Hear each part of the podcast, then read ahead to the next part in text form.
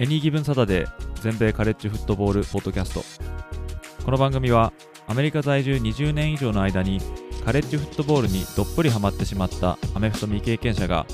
このスポーツの素晴らしさを素人の目線で伝えていくポッドキャストです。NFL のことは知っているけれどカレッジフットボールのことはよくわからないという方や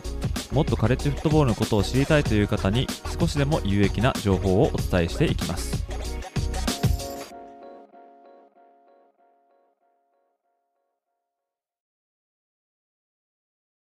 皆様ご機嫌いかがでしょうか？こちらは全米カレッジフットボールのファンサイトを運営しております。エニーギブンサタデーがお送りするポッドキャストです。今回も1ヶ月ポッドキャスト強化月間中のエピソードとなりますが、今回は現在世間を賑わせているノースウェスタン大学で起きたスキャンダルに関するニュースをお届けしたいと思います。お聞きの皆さん、今回もお時間がある方はぜひお付き合いください。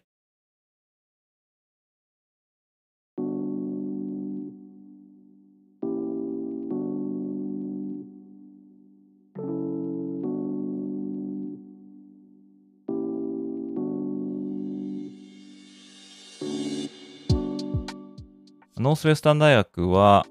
ビッグ10に所属している大学ですね。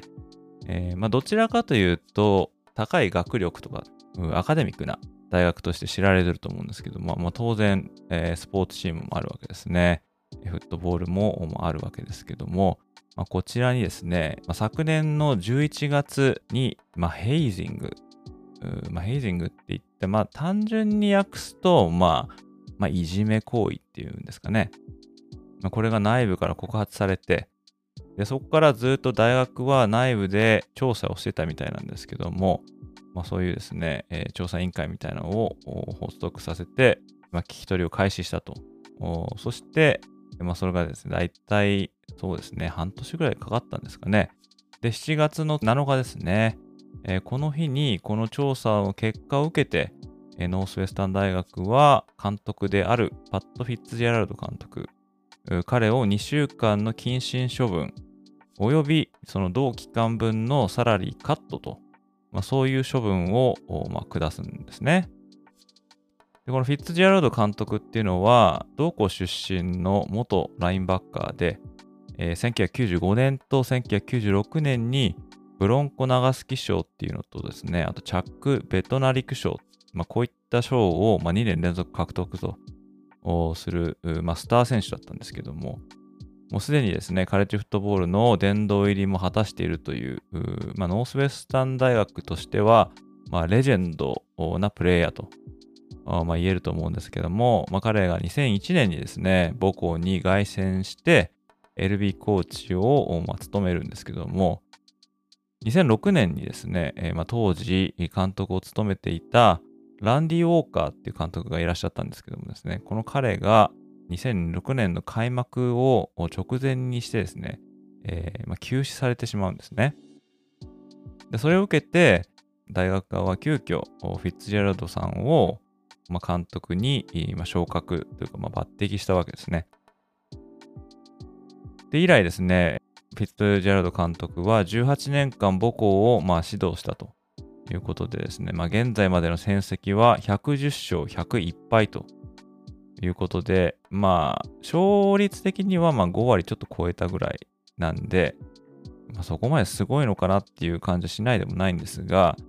ただもともと学業重視の大学の中で、まあ、なかなかリクルーティングでうまくいかない中、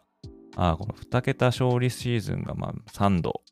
で2018年と2020年には所属しているこの西地区を制覇するといった感じで、まあ、なかなかいい成績を残していたということなんですけども、まあ、過去2年間で見ると4勝20敗。で、特に昨年は1勝11敗と惨敗しているんですけども、ただ、フィッツジェラルド監督の首が危ないっていう話は、まあ、全く聞いたことないですし、ノースウェスタン大学では、まあ、堅実なチーム作りをしていたっていう人物、まあ、こういった評価が、まあ、大体大抵の声だったんですね。でそんな折にこのスキャンダルがま起きたわけですけども、まあ、このサスペンションが発表されたっていうのがまあ7月7日で、でその翌日にはですね、もう事態が急変するんですね。というのはですね、こう2週間の謹慎という処分が、ま、軽すぎたと感じたのかですね、ノースウェスタン大学の校内新聞でもあるデイリーノースウェスタン、ね、こちらが今回の告発人となった元選手の直接の経験談を、まあ、記事としてリリースしたんですけども、まあ、そのあまりにもひどい内容に、まあ、大学側には批判の声が上がっていたっていうのがまあ背景にありました。まあ、つまりこれ、処分が軽すぎるんじゃないかっていうことですね。で、この2週間の謹慎という処分が、あまあ軽すぎるという外からの圧力があったからなのかちょっと分かりませんけども、この大学側はですね、2週間の謹慎、これをちょっと考え直すということを、まあ、言うわけですね。で現役の選手たちはフィッツジェラルド監督を擁護する声を、まあ、上げていたんですけども、まあ、この時彼らが言っていたのは、まあ、監督は何も知らなかったはずだと、まあ、言ってるんですが、まあ、その前にはですね、告発された内容のことはあ全くなかったって言っていたのに、まあ、監督は何も知らなかったというような発言をしたということで、まあ、何か後ろめたいことは行われていたんだけれども、まあ、それを監督は知らなかったというような風にも聞こえるということで、実際ノースウェスタン大学に何が起こっていたのか、うん、そういう疑惑の根が上がってたっていうことですね。ただ、被害者側はですね、監督は絶対に何か行われていたってことは知っていたはずだとま断言しておりまして、まあ、話によれば、アシスタントコーチの何人かも、まあ、そのスキャンダルに加わったという話もま出てきておりまして、えー、ま次第にですね、そのことの集悪さがまリークし始めるんですね。そして2週間の謹慎処分でまあことを収めようとしていた決断を下してから、まあ、たったの3日で大学側はその決定を覆して、7月10日にフィッツジェラルド監督をまあ解雇してしまったというのが、まあ、ここまでの流れなんですけども、実際にですね、これ何が起きたのかっていう話ですね。まあ、ヘイジングってちょっと言いましたけども、まあ、いじめが起きていたっていうことですね。まあ、これはですね、ちょっと内容がひどいので、おまあ、概要欄にですね、まあ、その記事のリンクを貼っておきたいと思いますので、えー、まあ興味ある方はですね、そちら行って読んでいただければいいと思うんですけども、まあ、比較的ですね、クリーンという印象が強かった、まあ、大学であり、またそういった監督が率いているチームで、まあ、こんなことが起きたっていうことで、まあ、ショックは非常に、ま、大きいんじゃないかなと思うんですけども、またこのことが明るみになったことで、まあ、次々と声を上げる元選手たちもま増えてきてまして、まあ、現在は大学長とか、まあ、大学の上層部、えー、フィッツジェラルド監督自身、でさらには、かつてアスレチックディレクターを務めて、ま、現在はアトランティックコーストカンファレンスのコミッショナーを務めているジム・フィリップさん。まあ、彼らも訴えられるという状況に今陥っております。まあ、一方で、フィッツジェラルド監督側は、まあ、これは違法解雇だと、大学を訴える準備をしているということなんですね。で、今回の解雇劇において、えー、フィッツジェラルド監督には、まあ、落ち度はあったのかと、なかったのかっていうのは、まだこれから真実は分かってくることだと思うんですけども、まあ、彼自身は、まあ、知らなかったということで、まあ、これは不当解雇だっていう言ってるわけですね。で、今回は契約期間内での解雇だったんですけども、まあ、ターミネーション with cause、まあ、つまりですね、フィッツジェラルド監督に、まあ、落ち度があったための解雇ということで、バイアウト、まあ、違約金ですね。こちらは大学からは払われないということになってるんですね。まあ、例えば、契約期間中にもかかわらず、成績不振のために解雇されるってことは、まあ、よくあるんですけども、この場合は termination without cause ということになりまして、まあ、大学側は契約途中の解雇ということで、まあ、違約金を監督側に払うことになりますね。まあ、これがまあバイアウトっていうことなんですけども、ピッツジェラルド監督の契約上のバイアウトの金額は、現在4000万ドルって言われてるんですね。これは1ドル100円計算だと約40億円ですね。で、この4000万ドルのバイアウトがあるわけですが、フィッツジェラルド監督にはですね、まあ、落ち度があった。つまり、彼には解雇されるに当然の理由があったという、まあそういうことがあって、契約違反を起こしたことによる解雇ということになって、契約期間中でありながらこのバイアウトが支払われないことになると。いうことになって、まあ、つまりですね、まあ、フィッツジェラルド監督は解雇された上に無実だと主張しているにもかかわらず4000万ドルものこの違約金が手に入らないということになるということで、まあ、この彼自身の名誉の回復と、あとバイアウト費を回収するために、フィッツジェラルド監督が裁判に持ち込むっていうのは、まあ、至極自然なことなのかなって思うんですけども、まあ、特にですね、7月7日の時点で、数ヶ月にわたる調査の上に処罰は2週間だと決めていたわけですから、その調査結果であるというのにもかかわらず、大学新聞が出した被害者の声が出たということで、まその決断が覆ってしまったっていうことは、まあ、非常にお粗末なんじゃないかなって思うんですね。もちろんフィッツジェラルド監督に少しでも落ち度があったとすれば、まあ、それはもちろん当然許されることではないんですけども、でもそれだったら最初の時点で、まあ、解雇にすべきだったというのが、まあ、よく聞かれる、まあ、声ですね。まそれもこれも、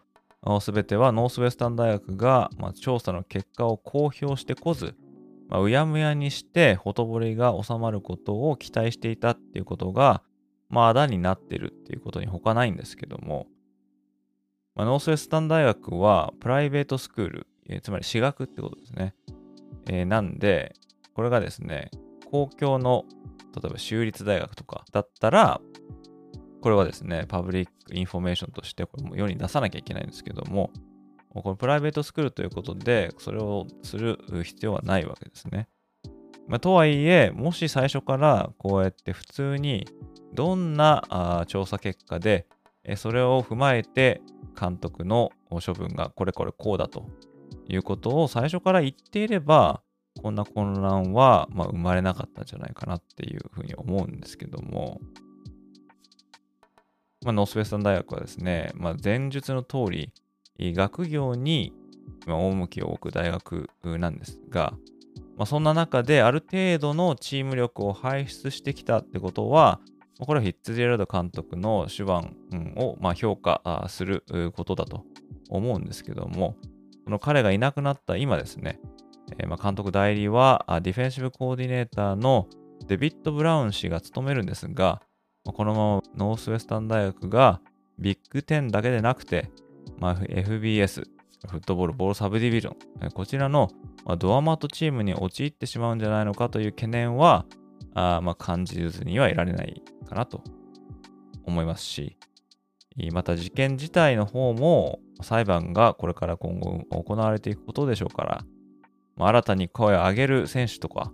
被害者が増えることが考えられるということで、まあ、しばらくこのニュースの続報がま流れてくることは間違いないかなってまあ思うんですけども、まこのパターンを見ていると、まあ、かつて2011年に起きたペンステートのサンダスキ事件を、まあ、思い浮かべてしまうんですよね。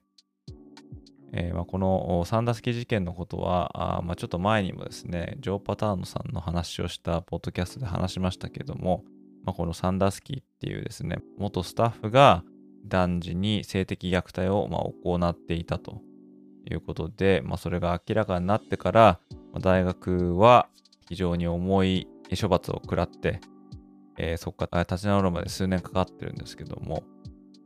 まあ、こういったですね、まあ、全く同じタイプの事件ではありませんけども、まあ、そういう似通ったですね、ま、事件があって、まあ、そういうことがありながら、あまたこういうノースウェスタン大学でもスキャンダルが起きてしまうというところにですね、えー、まあ歴史は繰り返されてしまうのかなと考えずにはいられないと、まあ、そういったニュースです。ということで以上がノースウェスタン大学のスキャンダルのお話でした。